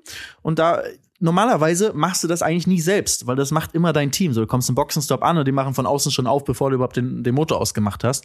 Und deswegen weiß ich zwar, wo es aufgeht, aber du machst es halt nie. Ist dann schon so, okay, scheiße, wie geht's nochmal auf? Und dann ne, in der Mitte ist so der, der, der Griff und dann machst du mit einer Hand auf, mit der anderen drückst du es so hoch, klemmt ein bisschen und, und dann ne, bringst es nach oben, währenddessen brennt halt alles hinter dir. Ist es schon heiß? Spürst du die Hitze? Nee, ich habe die Hitze, glaube ich, nicht gespürt in dem Moment. Weil es, ähm, du hast auch einen feuerfesten Anzug halt an und es ist ja schon eine Ja. Wand zwischen Motorraum und dir. Ich hatte auch keine richtige Angst in dem Moment. Also es war eher, eher eben dieser Funktionieren-Modus. So, du weißt, was du jetzt machen musst, grob. Und ähm, die Gefahr war mir nicht in dem Sinne so sehr bewusst. Aber halt, ich wusste so, okay, ich muss aber hier raus, Fluchtweg, also aufgemacht, Lenkrad abgemacht, weil ne, sonst kommst du nicht raus, du bist so eng da angeschnallt ähm, und, und so eng zwischen Sitz und, und, Lenk, äh, und ähm, Lenkrad ist wenig Platz, das heißt, du musst Lenkrad abmachen, um Ja. auszusteigen. Lenkrad abgemacht, ähm, äh, weggeworfen praktisch, äh, also zur, zur Seite im Auto und hab dann, bin dann wollte ich sozusagen aufstehen, aussteigen und bin dabei auch dann runter von der Bremse. Der Punkt ist aber, beim Ausrollen habe ich auch noch Not ausgedrückt im Auto, damit halt das ganze Auto jetzt aus ist und nicht weiter Benzin durchgepumpt wird und irgendwie das Feuer noch, noch schlimmer wird. Also es ist so ein großer roter, ähm, so ein großer roter Knopf praktisch, wo du halt nur, nur im Notfall raufdrückst und daneben ist noch ein Feuerlöscherknopf, habe ich auch gedrückt, dann wird im Motorraum und im Fahrergastraum so ein bisschen Löschschaum noch versprüht, aber ist auch nicht viel. Und wenn du aber dieses Not ausdrückst, dann geht das Auto, ähm, zumindest das Auto, in neutral. Dann bist du nicht mehr im, ähm, hast keinen Gang mehr drin, gar nichts. Und jetzt Eine Handbremse hat wahrscheinlich auch nicht. Nee, Handbremse hat das Auto nicht, genau, weil Rennwagen braucht keine Handbremse. Das heißt, du bist in neutral, Lenkrad ist ab und es äh, stellt sich dann raus beim Runtergehen von der Bremse, shit, es ist leicht abschüssig hier. Und das ganze Auto ist losgerollt. Und ich wieder, fuck, Brennend. sofort wieder Sitz fallen lassen, Bremse gedrückt halten und so, okay, überlegen, was mache ich jetzt, was mache ich jetzt? Und hinter mir wurde halt weiterhin gelöscht, es ist auch noch so ein Löschauto angekommen. Ähm, da sind die halt sehr schnell auf der, ähm, auf der Rennstrecke, Gott sei Dank, da sind die halt so, so eingespielt, dass es da dann halt die, die, wenn, wenn sowas passiert, dann wird sofort geholfen, wird sofort hingefahren und so, ne, die haben alles gemacht, was die konnten. Aber ähm, ich saß halt wieder im Auto dann drin, habe die Bremse gedrückt und gedacht, was mache ich jetzt? Es wurde immer mehr Rauch, weil sobald du löscht, entsteht halt ganz viel Rauch, äh, ganz viel Qualm und du siehst dann irgendwann nichts mehr. Und dann dachte ich, ich kann jetzt nicht das Lenkrad wiederholen, ums ranzumachen, um irgendwie jetzt noch die Lenker, die, die Räder einzuschlagen oder irgendwas. Ich kann jetzt einfach nur gerade hier abwarten und hoffen, dass es wieder, äh, dass die hinten schnell genug löschen. Ähm, und bin währenddessen dann, es war noch so eine knappe halbe Minute, ähm, war alles live im Fernsehen. Das war auch das Schlimme, dass meine Freundin und äh, meine Schwester und das Team, die haben es halt alle live im Fernsehen gesehen, während das Auto da halt so stand und man halt gesehen hat, okay, es brennt, aber der ist noch nicht draußen und es waren halt schon große Flammen. Und ähm, das war so von hinten gefilmt. Hinten hat halt alles gebrannt und dann kamen halt diese großen Rauchwolken da raus und du hast halt nicht gesehen, was vorne ist. So, ist er noch drin, ist er nicht drin? Und ich hatte so eine Onboard-Kamera drin, aber die haben das sofort ausgeschalten, die Onboard-Kamera, sobald das Auto gebrannt hat. Ähm, und deswegen ja, hat man es halt nicht gesehen, bin ich noch drin oder nicht. Und ich war halt auch noch drin zu dem Zeitpunkt. Und dann wurde äh, durch das Löschen irgendwann so krass der Qualm, dass äh, ich nichts mehr draußen gesehen habe, gar nichts mehr. Und dann habe ich mir gedacht, okay, gut, das ist jetzt, das ist jetzt der Punkt, so, ich kann jetzt nicht anders, ich muss jetzt hier raus. Und dann habe ich halt Bremse losgelassen, aus, äh, versucht so schnell es geht aufzustehen, während das Auto rollt, rausgesprungen, hing noch mit meinem Funk am Auto, während das Auto dann so runterrollt, hänge ich noch mit dem Funk dran, ziehe das irgendwie raus und lass das Auto los. Und das Auto rollt brennend in die Fuchsröhre, das ist der Streckenabschnitt, rollt brennend die Strecke runter und ich stehe halt da so, scheiße. Und das Ding Und- fährt fast noch in einen anderen Rennwagen rein. Oh Gott. und ähm, fährt dann nochmal gegen die rechte Wand, fährt gegen die linke Wand, so. Ähm, brennende Teile fliegen nach vorne, also sah ja sah spektakulär aus.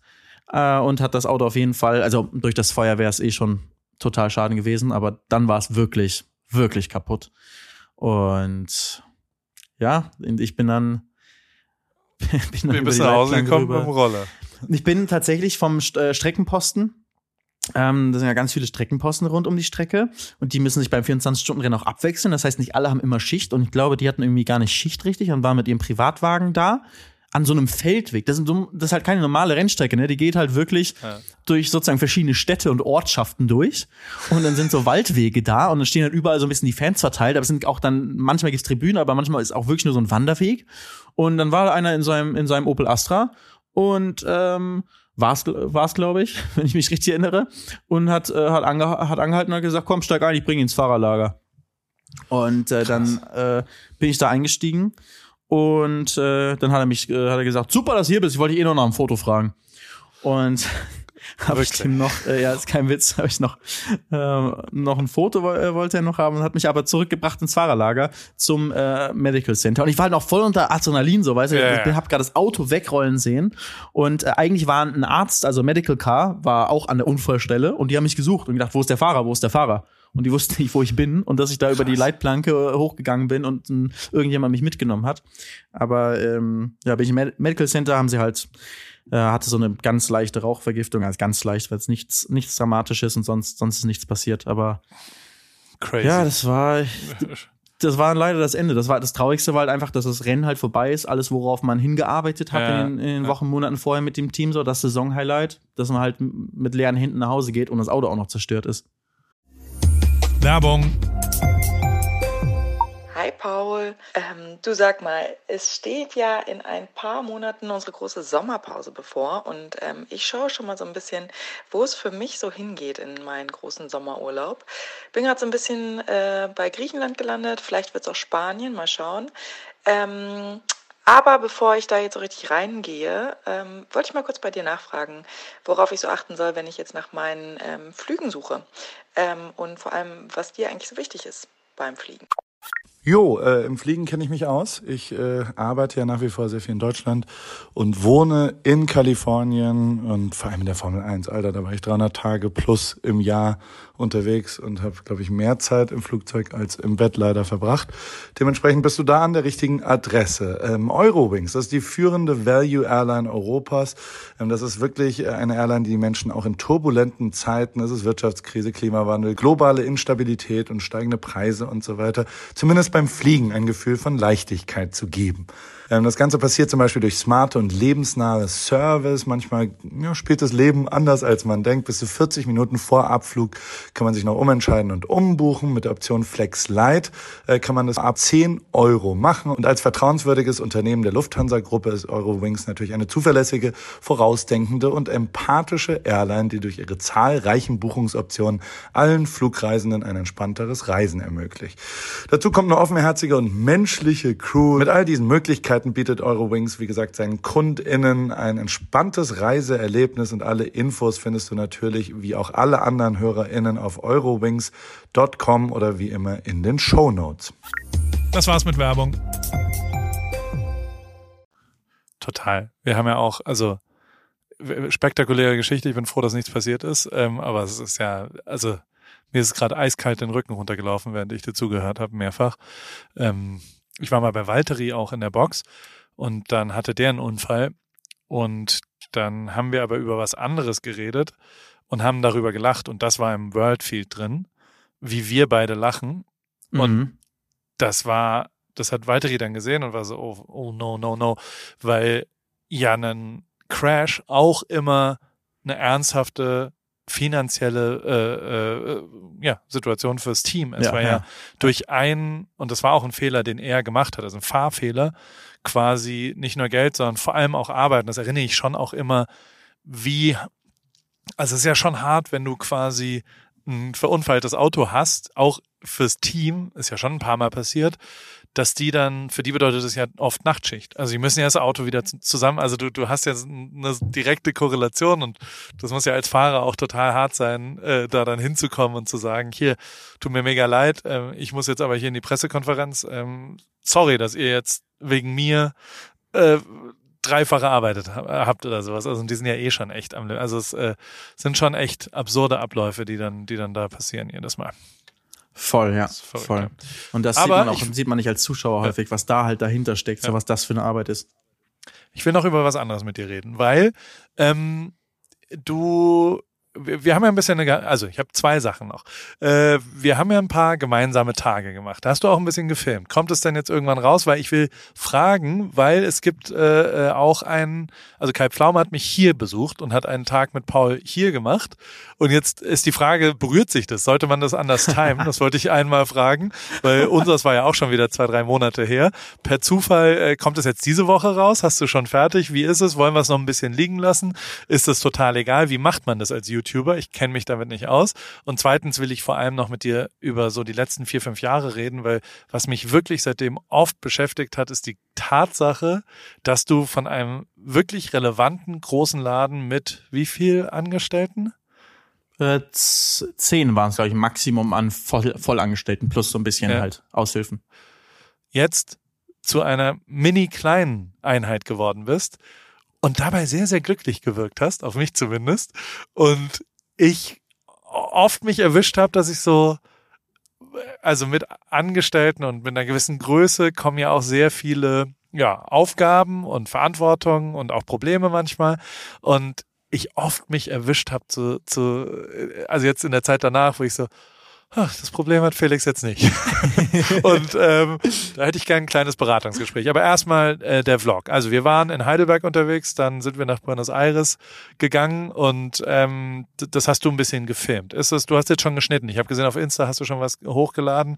Da, da bin ich nackt drin, damit bin ich total fein. Das äh, finde ich okay, ähm, weil es war ein extrem guter Basketballwurf. Ist, wie ist das Material? Wann kommt's raus? Und müssen wir Kai Bescheid sagen oder wie timen wir das richtig? Das sind die drei Fragen, die ich jetzt an dich habe. Also erstmal mit, äh, mit Kai, glaube ich. Er hat ja den Tag in Kalifornien gemacht. Und da ja. ist dann der äh, Kalifornien äh, Paul Ripke. Und dann ist bei mir, ist es, würde ich sagen, der Heidelberg Paul Ripke. Das sind eigentlich, genau. eigentlich ergänzt sich das ganz gut. Ja. Also ich glaube, ja, dass das passt, eigentlich, das passt eigentlich. Und Kais kommt am Samstag. Ah, sehr gut. Und da habe ich Motivation für mich vorher noch rauszuhauen. Hättest du mir vorher also, gesagt, dann hätte ich mich noch mehr angestrengt hier nochmal. naja, mit, also und bei Kai habe ich schon echt ein paar Sachen zugelassen, die ich noch nie zugelassen. Also da ist die Schule der Kids zu sehen, da, also die Kinder sind nicht und die Frauen sind nicht zu sehen, aber es ist schon sehr bei mir zu Hause. Also bei dir ja auch. Also ich meine, ich habe dich auch äh, mit in die Mönchhofstraße und so weiter gesehen. Ich finde, ich fand das irgendwie, einen, also das hat Kai und auch du, ihr, ihr macht das ja auch gut. Also so, ich, ich finde, ich konsumiere ja beide Sachen von euch äh, regelmäßig und deswegen finde ich das äh, dann natürlich schon auch cool, das da zu haben. Aber also, äh, der Heidelberger Paul, hast du wie weit bist du im, im Schnitt? Du musst es ja jetzt selber schneiden. Du hast, ja, du hast ja, keinen Cutter mehr. ich habe niemanden mehr. Ich muss alles alleine machen. Und deswegen ist das auch so, dass so zwei Monate später dann kommt, weil ich dann immer denke, ja, schneide ich später, schneide ich später. Und dann gibt's immer irgendein aktuelles Projekt, wo man auch Kunden hat, wo man dann rechtzeitig ja. halt abgeben muss und, ja. ähm, und auf Reisen ist und das dann gar nicht ähm, manche Sachen dann bei mir echt Monate dauern. Also manchmal lade ich am nächsten Tag hoch, wenn es irgendwie fun funktioniert, aber manche Sachen bleiben dann manchmal äh, ein paar Monate hängen. Aber es macht mir halt richtig viel Spaß, das alles wieder alleine zu machen und es selbst in der Hand zu haben, um dann am Ende, aber zum Beispiel, wenn nicht alles funktioniert, wenn irgendwas nicht so, nicht so cool geworden ist, dann bin ich, wäre ich sonst früher immer so enttäuscht gewesen ähm, von meinen Mitarbeitern oder gar nicht unbedingt von meinen Mitarbeitern, sondern von mir selbst so, dass ich nicht besser ähm, drauf geachtet habe, dass alles funktioniert oder nicht besser ähm, ja. vorher meinen Mitarbeitern gesagt habe, was sie machen sollen, was auch immer. Ich hatte sehr viel immer, es war immer irgendwie, war gerade die Post-Production ein negatives Erlebnis für mich früher. Und das war einer auch der Punkte, warum ich jetzt froh bin, dass ich es wieder alleine mache, weil ich jetzt der positive, gestaltende Part bin, wenn ich meine Videos mache. Während wenn jemand anderes für mich hauptsächlich schneidet und ich dann danach den Feinschiff mache oder halt erstmal überhaupt die Abnahme und, und, äh, und Korrekturschleifen, dann bin ich immer der, der da sitzt, sich das anguckt, was gerade jemand gemacht hat und sagt, das ist nicht gut, das ist nicht gut, das müssen wir noch mal besser machen und so. Natürlich sagt man auch, okay, der Part ist voll cool, das ist cool, aber wenn es cool ist, dann muss man gar nicht darüber reden. So, natürlich ähm, ähm, habe ich immer versucht, meine Wertschätzung auszudrücken. Aber für mich, und ich glaube, dass meine Mitarbeiter das auch so ähm, verstanden haben, die Wertschätzung, aber für mich selber war es halt immer so, ich musste ja darauf achten, was nicht gut ist, um ja. das zu verbessern. Und das war so ein, das hat mich so runtergezogen immer, dass ich so negative Sachen, mich darauf fokussieren musste, auf die negativen Sachen. Das hat mich echt runtergezogen, muss ich sagen. Kann ich total nachvollziehen. Also so kann ich wirklich sehr und, und genauso ging es mir auch. Und noch dazu ist ja schon dann auch ein bisschen was, wer ist schuld oder, also, weißt du, wenn was nicht so gut wird oder sowas, dann ist es ja schon so, dass wenn ich, als ich Service noch war, wenn ich für irgendjemanden was gemacht habe, dann sind ja viele Faktoren auch einfach extern. Und ich konnte dann auch immer sagen, na gut, wenn du jetzt nicht filmen willst, wenn du jetzt keinen Bock hast, dich da oben hinzustellen, obwohl ich dir sage, das sieht besser aus, wenn du dich da oben hinstellst, dann ist halt das Bild auch nicht so gut. Weißt du? Also so, da hatte man Ja. immer easy excuses. Und das, da wurde ich aber, je länger ich auf Projekten gearbeitet habe, desto weniger hungrig, glaube ich, wurde ich. Und desto akzeptabler wurde ich auch mit externen Excuses. Also so, wenn irgendjemand genau sowas gesagt hat, ach hey, heute habe ich jetzt keinen Bock. Und dann habe ich gesagt, ja gut, dann halt nicht. Und deswegen habe ich auch in der Formel 1 aufgehört. Deswegen habe ich mich so verändert in den letzten drei Jahren, um quasi mehr in meine eigenen Projekte zu gehen, wo ich für mich selbst verantwortlich bin und ich schuld bin, wenn es nicht geil wird, weil ich mir nicht genug Mühe gegeben habe und ich die Kontrolle darüber habe. Und das genieße ich schon auch total. Also das kann ich total nachvollziehen. Nichtsdestotrotz, also wie, wie ging es dir denn beim Schneiden vom, vom Heidelberger Blog oder Heidelberg nach Buenos? Wie ist es geworden? Wie sieht's aus? Wie, ähm, also hast du gelacht dabei? Sind ein paar, paar gaggige Sachen dabei? Was, was, also ist es hot? Wir sind in der Sauna? Ist es, äh, Es ist eiskalt ist es gewesen. lustig? ist es, sind die Läufe? Wie ist die stabilisierte iPhone-Kamera? Du hast Die ist krank. den, den Power Mode ausprobiert. Über die alte Brücke sind wir, ich war wirklich kurz davor, in Touristen reinzurennen, aber wir haben Action gemacht. Ähm, wie ist es geworden? Erzähl mal. Ich finde, es ist schon sehr lustig geworden. Es ist halt sehr durcheinander. Das ist, glaube ich, was mich dann Ja. beim, beim, äh, beim Schnitt ähm, gestört hat. Ich glaube, jetzt, so, wie es jetzt geschnitten ist, funktioniert's. Aber es war halt, wir hatten ja nicht den großen Plan, wie wir das jetzt irgendwie machen. Es war halt so ein bisschen so nebenbei, ach komm, wenn ich schon bei dir zu Besuch bin, dann ähm, nehme ich einfach mal auf und, und guck mal, was irgendwie bei rumkommt. Und es war dann ein sehr verrückter Tag mit allem, was wir da gemacht haben. Also, weißt du, ich komme mal zu dir, äh, war ja auch spontan, dass ich dann bei dir übernachtet habe und dann sagst du ja, komm, aufstehen. Wer erstmal mit Klavier äh, im Nebenzimmer geweckt und dann so jetzt aufstehen, Felix, sagt sie dann Laufsachen an und dann ging es erstmal auf einen 12 Kilometer Lauf. Und das letzte Mal, als ich gelaufen bin, war glaube ich mit Kai Pflaum und danach war ich tot und dachte, ähm, und alle haben auf YouTube kommentiert, der läuft wie ein T-Rex, weil meine langen Arme so aussehen. Und dann dachte ich, ich laufe nie wieder. Und dann sind wir zusammengelaufen und haben zweimal Mann. Pause gemacht, um Eis zu essen währenddessen. Ja. Und zwar riesige Portionen Eis. Ähm, paar Körbe noch geworfen, haben uns zusammen darüber aufgeregt, über, über Polizisten. Die äh, kontrolliert haben in Heidelberg, richtige deutsche Touristen, äh, Polizisten, dass niemand mit einem Fahrrad ähm, über die kleine Brücke fährt, wo man nur schieben darf. Stimmt, da wollten wir, da wollten wir eigentlich, wir haben echt lang gewartet, aber es hat nicht geklappt, ne?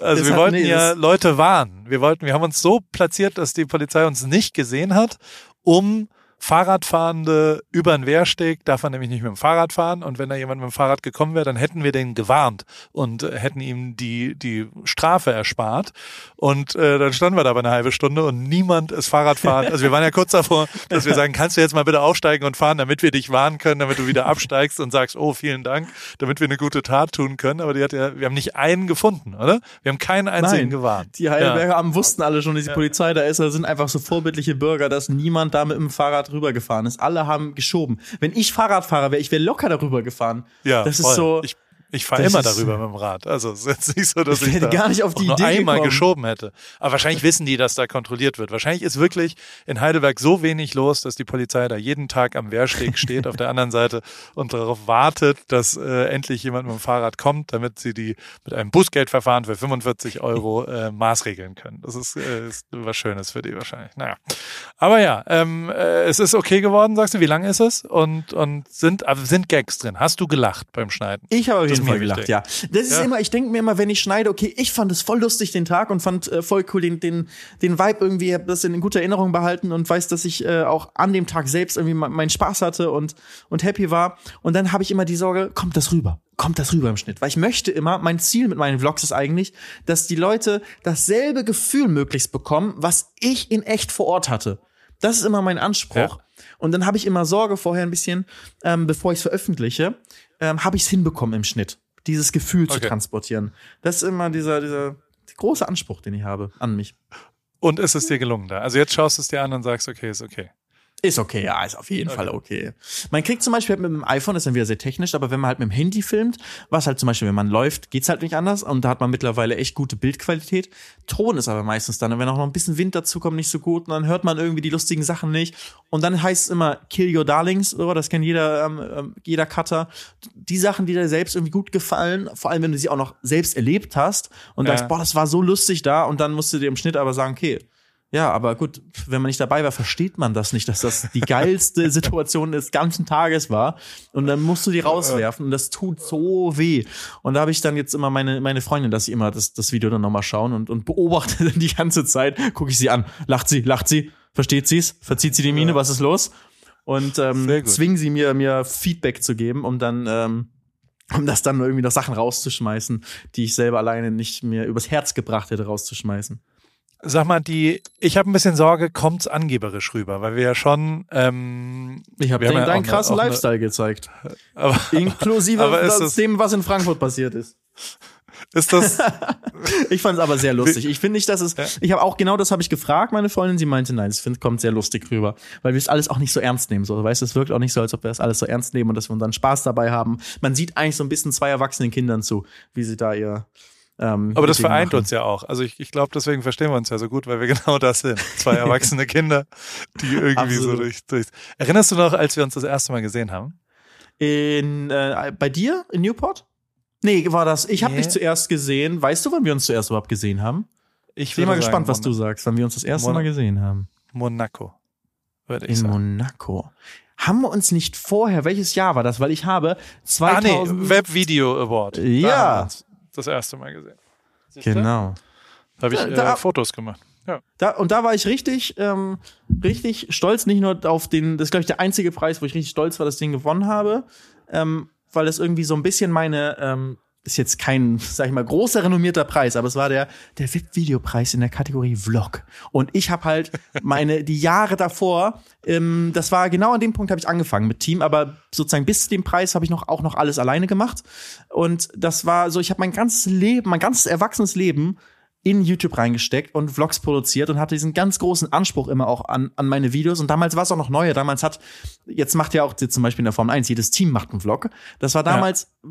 gab's das so nicht. Und ich war so ja. ganz vorne dabei, was Vlogs angeht, wie man Vlogs macht. Und ich war sehr stolz auf die, auf die Ergebnisse davon, was da alles gemacht habe. Und davor dann in so einer großen Halle vor der ganzen Szene irgendwie ähm, einen Preis und eine Wertschätzung, Anerkennung dafür zu bekommen, war für mich richtig cool. Und dann äh, hinter der Bühne hast du ja die, die Fotos dann gemacht für äh, der Preisträger. Und dann war natürlich auch ja. nochmal cool, oh, Paul Ripke, weil äh, ich kannte es dann so vom, ich weiß gar nicht, woher ich dann kannte, ob's aus der Formel 1 kann es eigentlich nicht sein. Jun Ulsan, oh. glaube ich. Weil da war ich noch nicht in der Formel 1. Aber vielleicht, oder vielleicht äh, wegen Rio noch, ich weiß es nicht. Auf jeden Fall ähm, kannte ich dich und, äh, und, und wusste halt auch, okay, ne, der Fotograf mit der Leica 24 Millimeter, so. Du warst schon, sag ich mal, in der, in der so Fotografen, Videografen-Szene, warst du auch schon davor schon so sehr bekannt in Deutschland und man, man kannte dich. Naja, und da kannte ich dich auf jeden Fall. Aber das erste Mal so richtig erinnere ich, dass wir dann so richtig uns unterhalten haben, weil das war ja eher so ein kurzes Foto, drei Minuten Hallo. Ja, ja. Ähm, war dann in Monaco, glaube ich. Also irgendwann gab es, ich erinnere, dass, dass äh, ich dich irgendwo einfach mitgezogen habe. Und ja. vor allem äh, ich dir einfach das so ein bisschen vielleicht zeigen wollte, ähm, wo man sich gut hinstellt und was auch immer. Und du zumindest einfach absolut, du hast losgelassen und hast gesagt, okay, dann mache ich jetzt das, was Paul mir hier sagt. Und irgendwie hat sich auf einmal auf die perfekte Position gegenüber der, also wir, wir hatten ja wirklich einfach eine sehr, sehr, ich, also wie hast du das damals Die beste Position. Ich, also, ich, ja. also ich meine, das ist Monaco Grand Prix.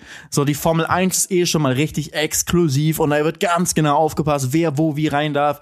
Ich habe ja dieses Jahr da auch für ähm, fürs Fernsehen gearbeitet und so selbst mit dem, was ich da hatte anpassen, kommst du an die allermeisten Orte nicht hin da wird ganz genau raufgeguckt. Und ähm, da war ich einfach nur so als ich weiß gar nicht, wofür ich da war. Ich glaube, als Gast von Nico war ich da. Und dann hast du mich da einfach dann mitgezogen, als das Rennen vorbei war. Danny Ricciardo hat gewonnen, 2018. Und das wurde ähm, davor, ich glaube 2018 war es. Und ich glaube, im Jahr vorher hat er, ähm, hat er den, den Sieg knapp verpasst und es war ähm, durch einen Boxenstopp-Fehler und es war einfach so ein krasser Sieg und ich war auch, bin immer noch äh, Fan von ihm und war so, so einer meiner Lieblingsfahrer immer. Und der gewinnt das Ding, alle sind, alle sind voller Emotionen da und dann geht's eben darum, okay, Rennen ist vorbei, Siegerehrung. Ähm, wie kommt man jetzt dahin? Und vom Fahrerlager aus ähm, wurde dann diese Absperrung aufgemacht, aber nur für die Leute, die eben irgendwie die Akkreditierung haben und so an ihrem Pass ähm, so einen kleinen Zipfel nochmal dran haben, der sagt, ja, ja, der darf dahin zum, zum Podium. Und den hatte ich natürlich nicht. Aber du hast mich dann einfach gesagt, komm hier, ich nehme dich mit. Und in dem Moment, wo die, wo die Tore aufgemacht wurden, bist du einfach mit mir losgezogen, hast mich mitgezogen dahin. Und auf den, wirklich den allerbesten Ort so, direkt gegenüber vom Podium, wo die, wo die Pressefotografen mit den langen Linsen stehen, ja, ja, da ja, hast du mich dann hingestellt mit meiner kleinen Vlogkamera. Und ähm, da war ich dir sehr dankbar für auf jeden Fall. Das war richtig cool. Ne, das, also, Bremen hat ja auch Bock gebracht. Also so, es ist ja auch lustig, wenn man, wir haben nicht gewonnen, deswegen muss ich nicht so viel, also ich, das Siegerfoto ist schon immer was Wichtiges, also da kann ich da niemanden mitziehen, aber in dem Fall waren wir nicht so gut als Team, insofern war das für mich so, ja gut, dann, dann kümmere ich mich mal um Felix und das, das hat ja auch Bock gebracht, da mal das ein bisschen zu teilen sozusagen, weil, weil es gibt ja schon ein, zwei Wege, wo man so, inzwischen kennst du die ja auch, äh, aber damals warst du ja noch ein bisschen neu, deswegen, das war auch lustig. Und das Zweite, was ich auch total äh, lustig fand, weil du bist ja tatsächlich, oder was heißt lustig, ist der falsche Begriff, aber äh, letztes Jahr in an Weihnachten, ne? Da, da warst du irgendwie in LA und hast mir geschrieben und hast gesagt, hey Paul, sag mal, ich äh, bin da, aber du bist glaube ich nicht da. Da hatte ich meinen Visumskram und und war quasi stuck und dann haben wir als Familie in, in an Weihnachten äh, äh Weihnachten gefeiert und ähm, dann habe ich so aus also weil ich das wirklich auch so meine, ähm, gesagt, na, du kannst aber gerne mein Haus haben. und das Geile ist aber, dass du gesagt hast, echt cool, geil. Und hast dann einfach hast du es gar nicht ernst gemeint? Ja, doch, natürlich habe ich es ernst gemeint, aber ich muss schon sagen, dass fast alle Leute das nicht machen, weil sie Angst davor haben, ob das jetzt wirklich ernst gemeint ist oder ja. äh, vielleicht auch, das ist ja auch, also wie gesagt, das ist wie zwölf Kilometer äh, zu den Eiscafés laufen. Also es ist ja out of the comfort zone. Also du musst ja dich ja, auf was ja. einlassen, was du nicht so richtig weißt, wie es dann wird. Und das ist ja ein, ein Und du warst ja auch Risiko. schon weg, aber deine Familie das, war noch da einen Tag. Ja. Ja, Hast du die Tag noch getroffen? Familie noch da. Achso. Ja, da war ich mit deiner ganzen Familie so, hi, wir sind, also Paul hat uns eingeladen und sorry, wir sind jetzt auch hier. Es war auch geil, weil, weil ich dann so gesagt habe, ey, nimm, was du willst, da sind die Autos, fahr ruhig mit dem weg. Ja, hast du, gesagt, da ist der Schlüssel, nimm auf jeden Fall die Fahrräder und äh, Whirlpool ist da ja. und wehe, du nimmst kein Eisbad unbedingt hier. Ja, genau so ist es. Und das, also mich freut das, wenn ich das teilen darf. Und vor allem freut, also wirklich ernsthaft, wenn wir zwei Wochen weg sind dann freue ich mich drüber, wenn jemand anders äh, da einen Nutzen von hat. Das ist viel, viel besser, als wenn es ungenutzt in der Gegend rumsteht. Das fände ich ja. nicht geil, weißt du? Und dementsprechend war das auf jeden Fall so, dass, dass ich da großen, großen Spaß dran hatte. Und ähm, wir das, also nee, das, das war, äh, es hat mich gefreut, dass du es angenommen hast. Und es hat mich auch gefreut, dass du Spaß gehabt hast. Und du hast mir damit einen Gefallen getan. Und das, äh, deswegen, deswegen war das auch klar, dass wir den lustigen Tag da so gemeinsam verbringen. Und das ist ja tatsächlich auch immer, also äh, wir müssen jetzt hier zum Ende kommen, weil äh, ich auch gleich los muss. Aber ich habe wirklich gerne dir zugehört gerade. Und das ist total geil. Wie alt bist du? 28. Ich sehe jünger aus. Ja, ja, ja auch. Aber ich sehe aus wie 22. Vielleicht oder 18, sagen wir 18. Das ist aber krass, wie ähm, also was du schon erlebt hast und was du schon gemacht hast. Und da sind wir jetzt heute nicht zugekommen, das müssen wir vielleicht irgendwann anders mal erklären. Du hast ja einfach abgefahrene Wege und wie, äh, du hast so recht mit dem, wie du so ein, dem Bauchgefühl teilweise folgst und dich auf neue Sachen auch einlässt. Und also auch in Buenos Aires sind wir einfach durch die Gegend gelaufen und haben uns mal das angeguckt und haben versucht, bei Evita kurz zum Grab zu gehen. Das hat dann auch nicht geklappt. Und dann müssen wir wieder weg und dann, gut, okay, dann machen wir das so und so. Ähm, das ist schon echt viel wert und das ist total beeindruckend, wie offen, also wie, wie, wie offen du anderen Le Leuten und Sachen und Situationen gegenüber bist. Und deswegen, also das habe ich jetzt auch in der Stunde wieder gemerkt, man hört dir einfach auch wirklich sehr, also ich höre dir sehr, sehr gerne zu.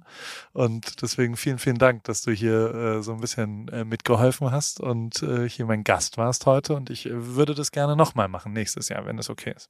Sehr, sehr gerne, wäre ich sehr gerne wieder dabei. Und du gehörst halt auf jeden Fall für mich auch zu den ganz wenigen Menschen, von denen ich mich gerne inspirieren lasse, wo ich mir wirklich denke, okay, das, sind, das ist eine Person, die mir auch Sachen gesagt hat, die, die mir im Kopf bleiben. Oder auch Sachen, die du sagst, weil du auch mit so vielen Menschen, die besondere Dinge im Leben gemacht haben, zu tun hattest, wie zum Beispiel Toto Wolf oder Niki Lauda.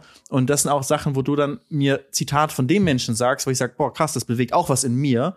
Und da finde ich sehr wertvoll, wie du auch aufs Leben blickst und was du für Einflüsse hattest. Und ähm, deswegen genieße ich das auch immer sehr, mit dir Zeit zu verbringen oder mit dir zu sprechen.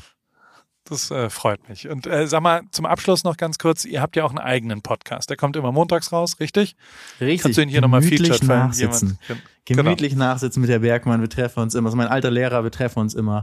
Und äh, montags müssen eine Stunde nachsitzen. Ich bereite immer ein bisschen eine Hausaufgabe vor, die ich dann vortragen muss. Er klagt wehleidig über sein Leben. Äh, wir haben, wir haben immer eine gute Zeit zusammen auf jeden Fall. Was macht er? Er ist selbst, na, er ist selbst YouTuber. Er macht Okay. ganz viele Animationen, Minecraft-Animationen. Aber er wird nie Minecraft. fertig. Der ist ein, äh, ein verklärter Künstler. Aber im Minecraft-Animationsfilm-Universum hat er aber da wirklich krasse Sachen geschaffen. Alles nur in Minecraft-Figuren, was er da gemacht hat. Star Wars, Pineapple Bay, alles. Wirklich sehr zu empfehlen. Und einfach, ein- einfach ein cooler Typ, mit dem ich auch gerne einfach abhänge. Okay. Dann äh, äh, da gerne mal reinhören und ich wünsche dir einen wunderschönen Abend. Vielen, vielen Dank, dass du dran gegangen bist. Und bis bald, lieber Felix. Und ich freue mich, dass der, der Vlog dann bald rauskommt. Einen Tag äh, mit mir in Heidelberg und Buenos Aires. Vielen Dank nochmal für die Einladung. Bis später. Tschüss. Ciao, ciao. AWFNR, der Paul Ripke Podcast, ist mein Podcast, wo ich jede Woche jemanden aus meinem Telefonbuch anrufe und auf Aufnahme drücke. Und äh, es helfen mir aber auch ein paar Leute dabei. Und zwar die liebe Hanna, die macht das Ganze redaktionell und bereitet es ein bisschen vor und hat zwei, drei Ideen, was wir sonst noch so machen könnten und wo die Reise hingeht. Vielen Dank, liebe Hanna. Und der liebe Simon. Simon schneidet es dann danach und betreut es technisch. Und wie immer freue ich mich natürlich, wenn ihr vielleicht auch mal eine Werbung buchen wollt. Die gibt's bei Pro7. Und äh, alles andere äh, ist, wie es ist, jede Woche dienstags neu in deinem Podcast-Player.